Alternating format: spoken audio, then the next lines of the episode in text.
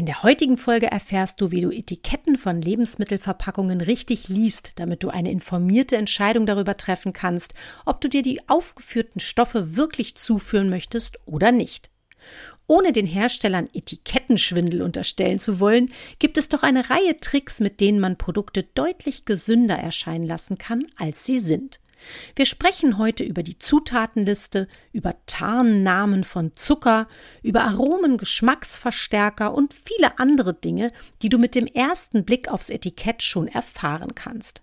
Achtung, es gibt einen zweiten Teil von Etiketten richtig lesen. Da widmen wir uns dann der Nährwerttabelle, verschiedenen Siegeln, Analogkäse, dem Haltbarkeitsdatum und vielen anderen Themen.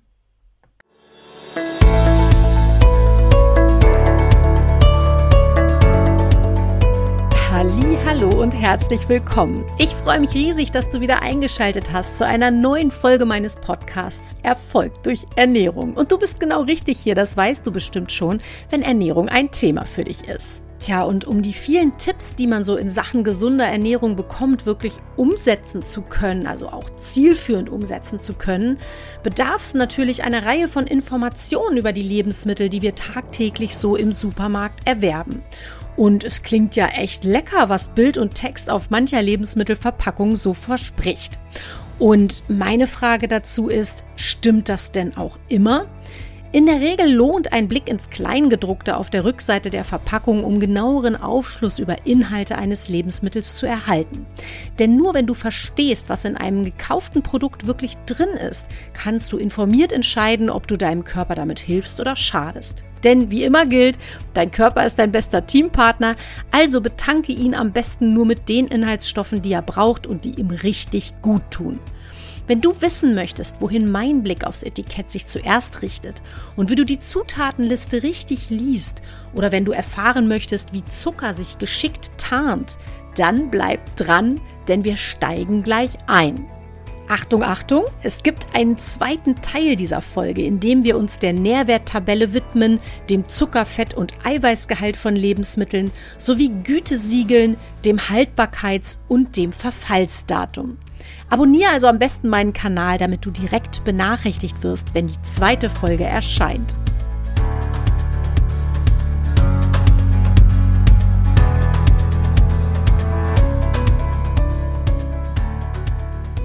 Vermutlich standst auch du schon mal im Supermarkt mit dem Plan, ein Produkt genauer unter die Lupe zu nehmen, bevor du es kaufst, weil du dir vielleicht vorgenommen hattest, gesünder zu essen, Zucker zu vermeiden oder zum Beispiel auf die Zufuhr von Protein zu achten.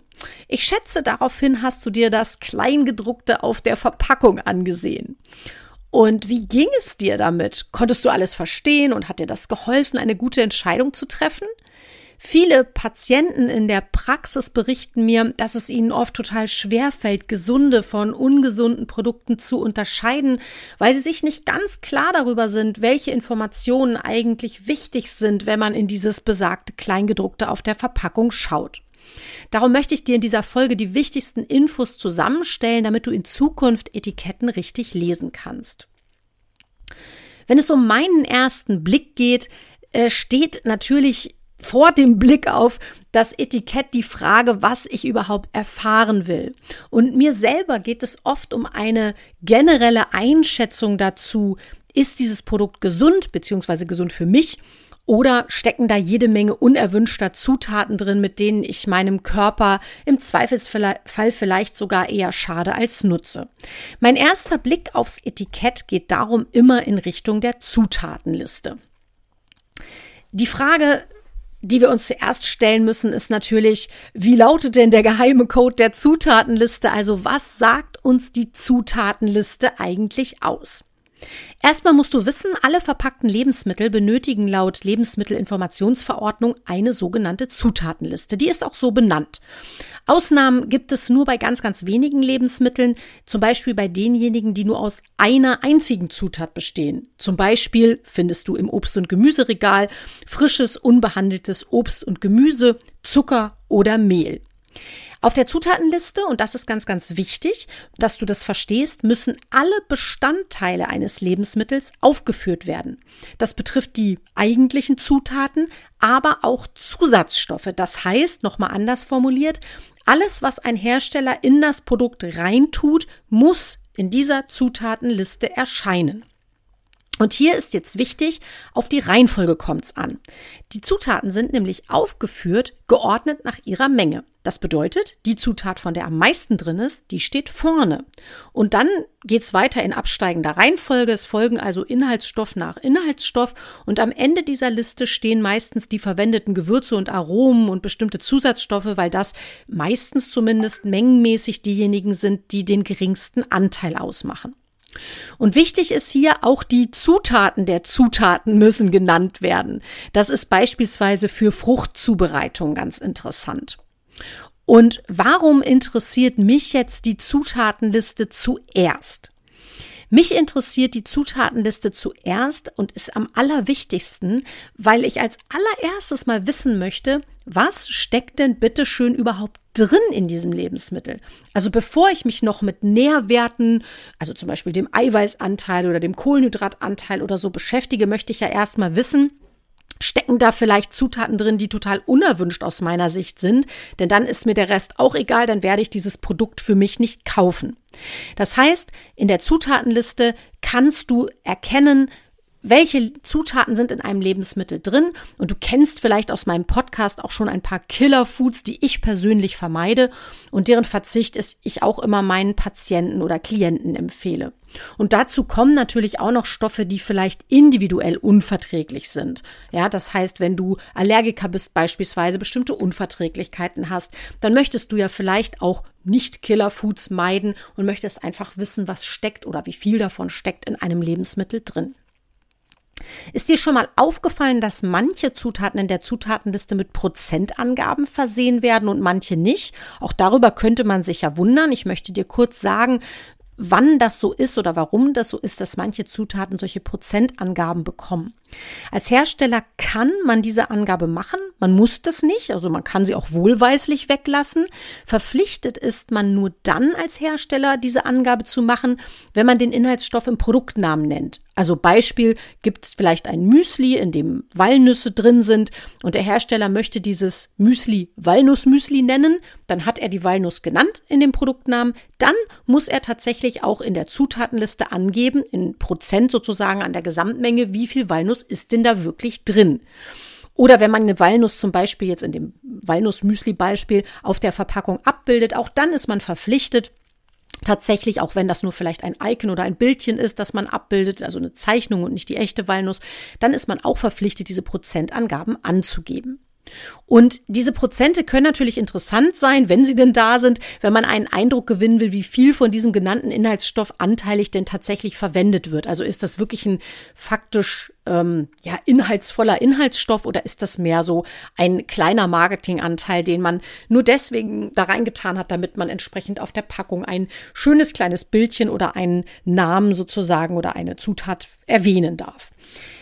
Allergiker aufgepasst heißt es ähm, natürlich, wenn du bestimmte Unverträglichkeiten oder Allergien hast, dann ist es für dich allerdings auch in vielen Fällen relativ einfach darüber einen Eindruck zu gewinnen, ob der besagte Stoff in einem Lebensmittel enthalten ist oder nicht. Denn du kannst darauf achten, ob in der Zutatenliste bestimmte Stoffe fett gedruckt oder anderweitig hervorgehoben sind. Falls das so ist, manchmal ist es auch kursiv gedruckt oder unterstrichen oder farblich hervorgehoben, äh, dann ist es so, dass wirklich typische Allergene genau diese Vorschrift haben. Typische Allergene müssen im Zutaten äh, Verzeichnis besonders hervorgehoben werden.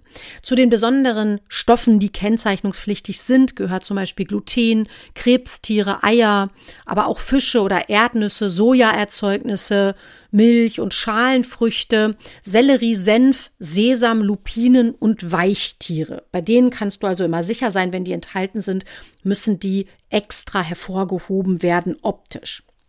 Interessant ist ja auch vielfach für Vegetarier oder Veganer, ob ein Produkt für sie sozusagen geeignet ist oder nicht. Denn äh, eine Sache finde ich ganz wichtig, du hast vielleicht schon mitbekommen, ich bin selbst vegetarisch unterwegs, ich lebe seit vielen, vielen Jahren vegetarisch und achte da auch immer recht akribisch drauf. Das heißt, ich möchte einfach keine äh, Tiere, also keine toten Tiere essen, auch keine lebendigen natürlich. Und was mich total ähm, geflasht hat vor einigen Jahren ist, dass ich irgendwann mal erfahren habe, dass in der Zutatenliste bestimmte Hilfsstoffe nicht angegeben werden müssen, die bei der Verarbeitung hinzugefügt werden, dann aber wieder entfernt werden. Klingt jetzt erstmal kompliziert. Ich will dir ein Beispiel dafür nennen. Ähm, es ist zum Beispiel so, dass mehr als ein Drittel aller Apfelsäfte, die wir so in Supermärkten kaufen, mit Schweinegelatine geklärt werden. Diese Gelatine wird danach wieder abgefiltert, das heißt, die wird quasi wieder entnommen aus dem Lebensmittel. Es können aber Rückstände verbleiben. Das heißt, Gelatine wäre etwas, was ich als ähm, Vegetarierin vermeiden möchte. Das muss aber auf dem Apfelsaft, den ich als erstes auch mal für vegetarisch halten würde, da er ja aus Äpfeln besteht oder maximal vielleicht noch Zucker hinzugefügt ist, der in diesem Etikett des Apfelsafts nicht ersichtlich ist. Und das gilt zum Beispiel auch für Wein. Auch Wein wird häufig geklärt mit Hilfe von Gelatine. Da die wieder abgefiltert wird, muss dieser Wein entsprechend nicht deklariert werden. Und das ist schon interessant. Und wie gesagt, für mich war das so ein kleiner Eye-Opener, dass ich irgendwann dachte, Mensch, okay, wenn ich das so vermeiden möchte, fände ich es fair, wenn der Hersteller das auch angeben muss. Das ist tatsächlich nicht so. Es gibt die Möglichkeit, höchstens über Testberichte das rauszufinden. Ähm, und interessant ist, dass solche Produkte übrigens sogar als vegan beworben werden dürfen. Und das, finde ich, könnte man schon fast als Trick betrachten. Das heißt, ähm, da, wo du ähm, relativ sicher sein kannst, dass wirklich ein veganer Apfelsaft oder ein veganer Wein, je nachdem, was so deine Getränkevorlieben sind, äh, vor deiner Nase steht, da könntest du mal auf das Vegan-Label gucken, also dieses kleine runde gelbe mit dem grünen V.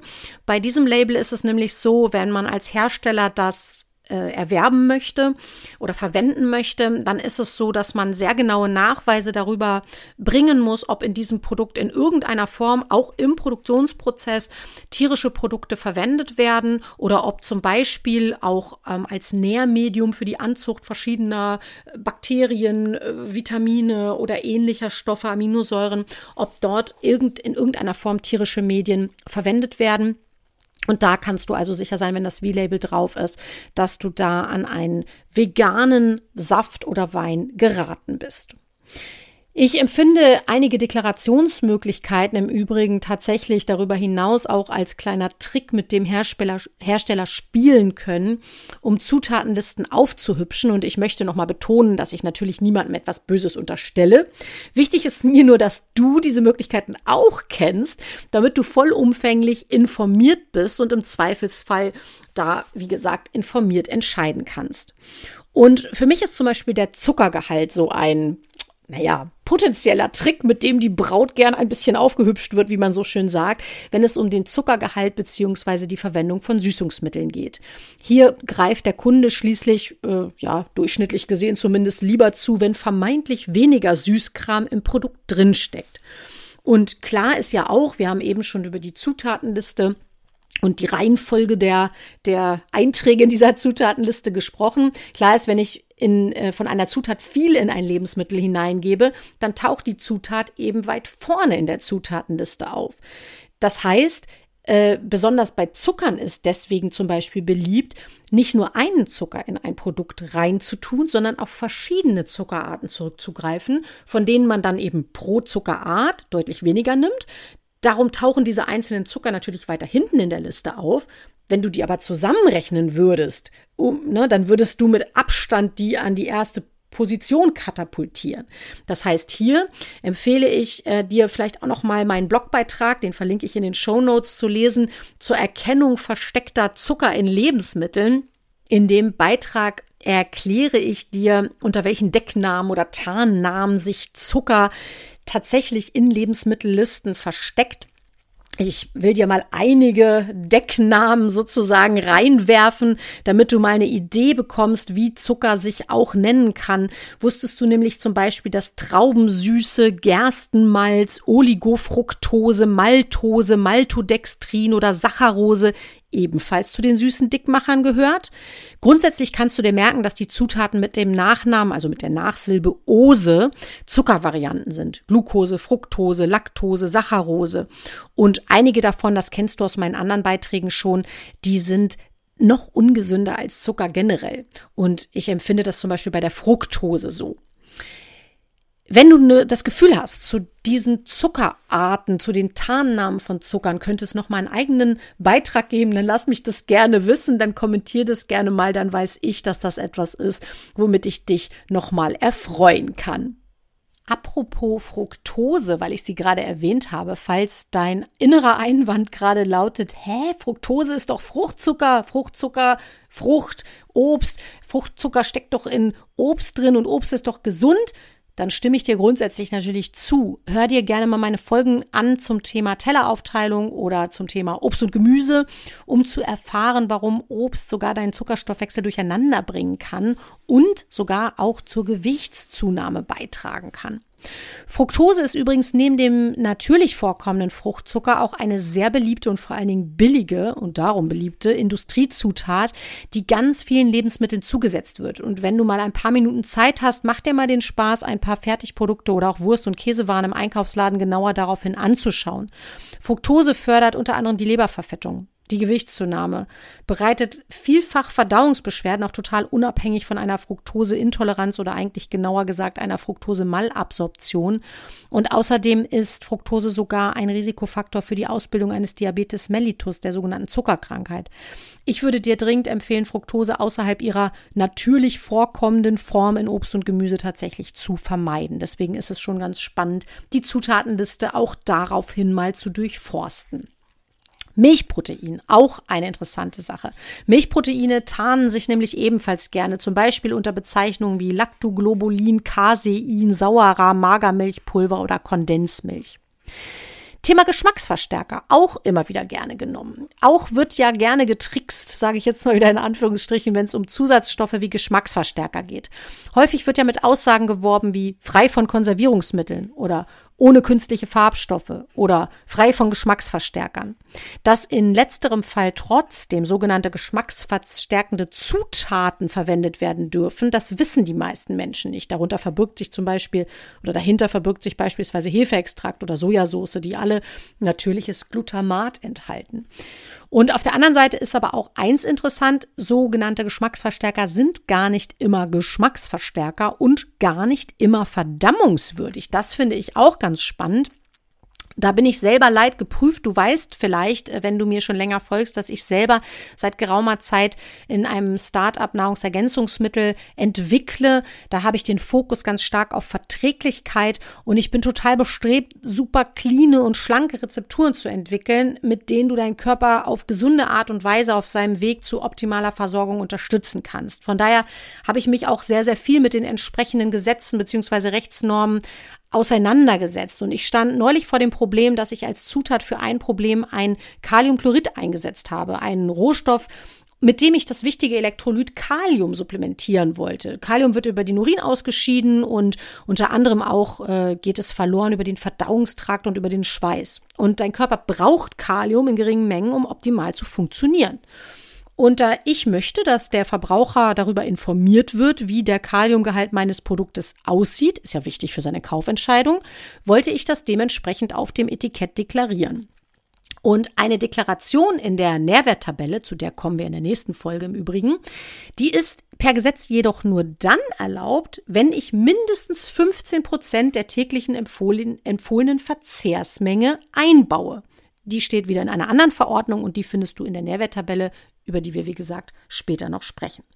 Da ich jetzt aber keine 15 Prozent äh, tägliche empfohlene Verzehrsmenge reinwerfen wollte, sondern eine geringere, habe ich eine also meine gewünschte kleinere Dosierung eingebaut, habe das Kalium, durfte ich ja nicht per Gesetz, nicht in die Nährwerttabelle geschrieben, wohl aber, das Gesetz schreibt es ja so vor, in die Zutatenliste. Ob ihr es glaubt oder nicht, wir wurden dafür, also wir, meine kleine Firma, meine, meine Jungs und ich, wurden dafür von den offiziellen Behörden abgemahnt, haben ein Verkaufsverbot bekommen für das Produkt, weil wir das Kalium einfach so als Kaliumchlorid in die Zutatenliste geschrieben hatten. Denn schließlich ist es ja unterhalb der 15 Prozent empfohlene Zufuhrmenge und per Gesetz gilt jetzt dieser Wirkstoff sozusagen als nicht wirksam.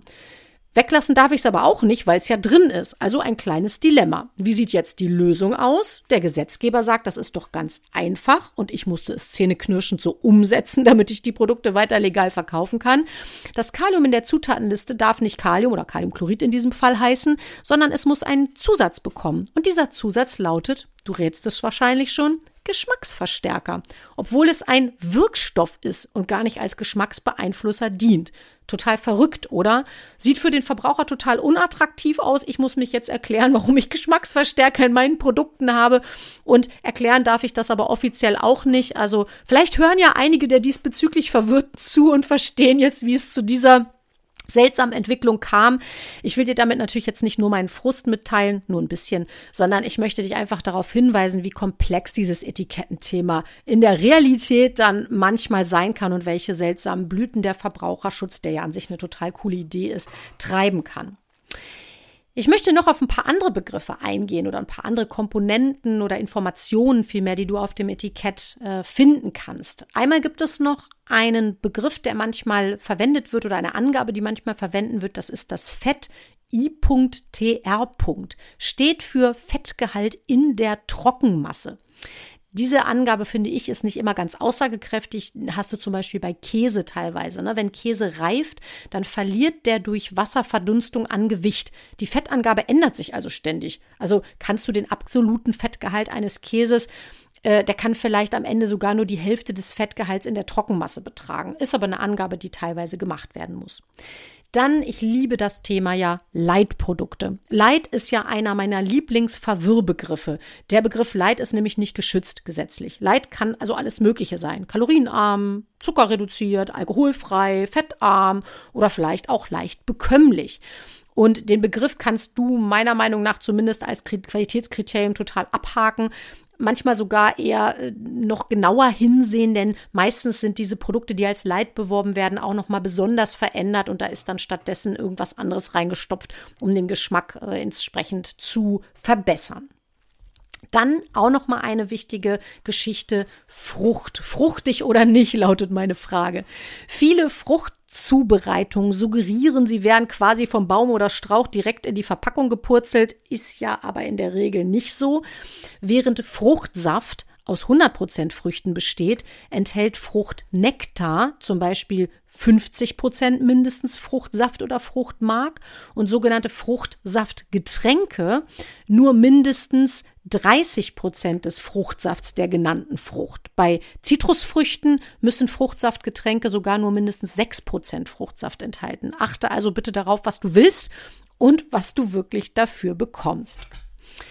Dann möchte ich mit dir nochmal über das Thema Aroma sprechen. Aromen sind ja auch auf Etiketten deklariert. Und Aromen geben einem Lebensmittel oft einen sehr typischen Geruch oder Geschmack. Interessant ist hier immer die Frage, woher kommt denn das Aroma? Und auch da wirst du in der Zutatenliste fündig. Es gibt eigentlich drei verschiedene Eskalationsstufen, sage ich mal. Das erste ist das Aroma. Das zweite ist das sogenannte natürliche Aroma. Und das dritte ist das natürliche Aroma, sowas wie das natürliche Himbeeraroma oder natürliches Vanillearoma beispielsweise. Eskalationsstufe 1 Aroma. Ein Aroma wird chemisch in einem Labor nachgebaut. Ein natürliches Aroma, also Eskalationsstufe 2, hat einen natürlichen Rohstoff als Basis das, äh, der, der ihm zugrunde liegt. Das ist allerdings nicht zwangsläufig ein Lebensmittel. Das kann zum Beispiel auch ein Schimmelpilz sein, der Produzent eines Aromas ist. Theoretisch ist auch eine gentechnische Herstellung möglich. Das muss aber, wenn das der Fall ist, deklariert werden auf dem Etikett. Ne? Also gentechnisch veränderte Lebensmittel müssen deklariert werden. Das heißt, ein natürliches Aroma wird ebenfalls im Labor hergestellt. Das ist nicht unbedingt schlecht, aber vielleicht möchte man das ja wissen und ich finde es einfach wichtig, dass einem der Unterschied klar ist zwischen einem einfach nur natürlichen Aroma und zwischen einem, und das wäre ja dann Eskalationsstufe 3, einem natürlichen Himbeer- oder Vanillearoma beispielsweise. Ist nämlich eine Frucht oder eine Schote oder ähnliches genannt, dann muss das Aroma zu mindestens 95 Prozent aus dieser echten Quelle stammen. Also natürliches Aroma aus der Vanilleschote, natürliches Himbeeraroma, natürliches Erdbeeraroma. Wichtig hier auch nochmal, als Hersteller kann man auch echte Aromen verwenden, aber trotzdem einfach nur Aroma schreiben. Warum man das tun sollte, fragst du dich vielleicht. Also aus eigener Erfahrung kann ich sagen, zum Beispiel aus Platzgründen. Denn der, Herrscht, äh, der Gesetzgeber schreibt auch für Schriftgrößen äh, auf Etiketten, für Pflichtangaben, Füllmengen akribisch vor, wie das gestaltet werden darf. Und manchmal sind das für den Hersteller tatsächlich fast unlösbare Probleme, wenn die Verpackung eher klein ist. Und von daher kann das tatsächlich manchmal sein, dass man gar nicht alles ausreizt, was wirklich ehrlich und echt äh, Tolles in dem Produkt enthalten ist. Und das waren jetzt eine Menge Infos, die du allein aufgrund der Zutatenliste erfahren kannst. Und ich erwähnte schon, das ist nur mein erster Blick. Es gibt also noch viel, viel mehr zu erfahren. Mein zweiter Blick geht nämlich in Richtung der Nährwerttabelle und wie du aus der Nährwerttabelle Informationen herausziehst, welche Informationen da überhaupt drinstecken, welche Informationen du auch noch aus dem Haltbarkeits- oder dem Verfallsdatum ziehen kannst und wieso du ein Produkt bei einem hohen Fettanteil auch gar nicht gleich weglegen solltest. Darüber möchte ich mit dir im zweiten Teil zum Thema Etiketten richtig lesen sprechen. Wenn dir der heutige erste Teil gefallen hat, dann abonniere am besten gleich meinen Kanal, dann bekommst du typischerweise von deinem Podcast-Anbieter direkt eine Nachricht, wenn dir die neue, wenn die neue Folge online geht. Und ich verabschiede mich damit heute von dir. Ich hoffe, du hast ein paar neue Impulse mitnehmen können und beim nächsten Einkauf denkst du an mich, wenn du das nächste Produkt in die Hand nimmst und den Blick über die Zutatenliste schweifen lässt und vielleicht ein paar neue Aha-Erlebnisse hast. Und wenn dir die Folge gefallen hat, dann freue ich mich natürlich auch und damit tust du mir wirklich einen riesengroßen Gefallen, wenn du mich bei deinem Podcast-Anbieter bewertest, den Kanal vielleicht auch gleich abonnierst und wenn du richtig viel Zeit hast, so viel Zeit dauert es eigentlich gar nicht, kannst du mir auch gerne eine Rezension schreiben. Das hilft mir, damit der Podcast einfach mehr Verbreitung bekommt, besser bekannt wird und das hilft natürlich insbesondere anderen, diesen Podcast auch zu finden. Und wenn du das für lohnenswert hältst, dann freue ich mich sehr, wenn du mich da unterstützt. In diesem Sinne wünsche ich dir eine wunderschöne Woche. Wir hören uns hoffentlich bald wieder. Ich wünsche dir viel Freude bei deinem nächsten Einkauf und bis ganz bald. Viele Grüße von deiner Gabi.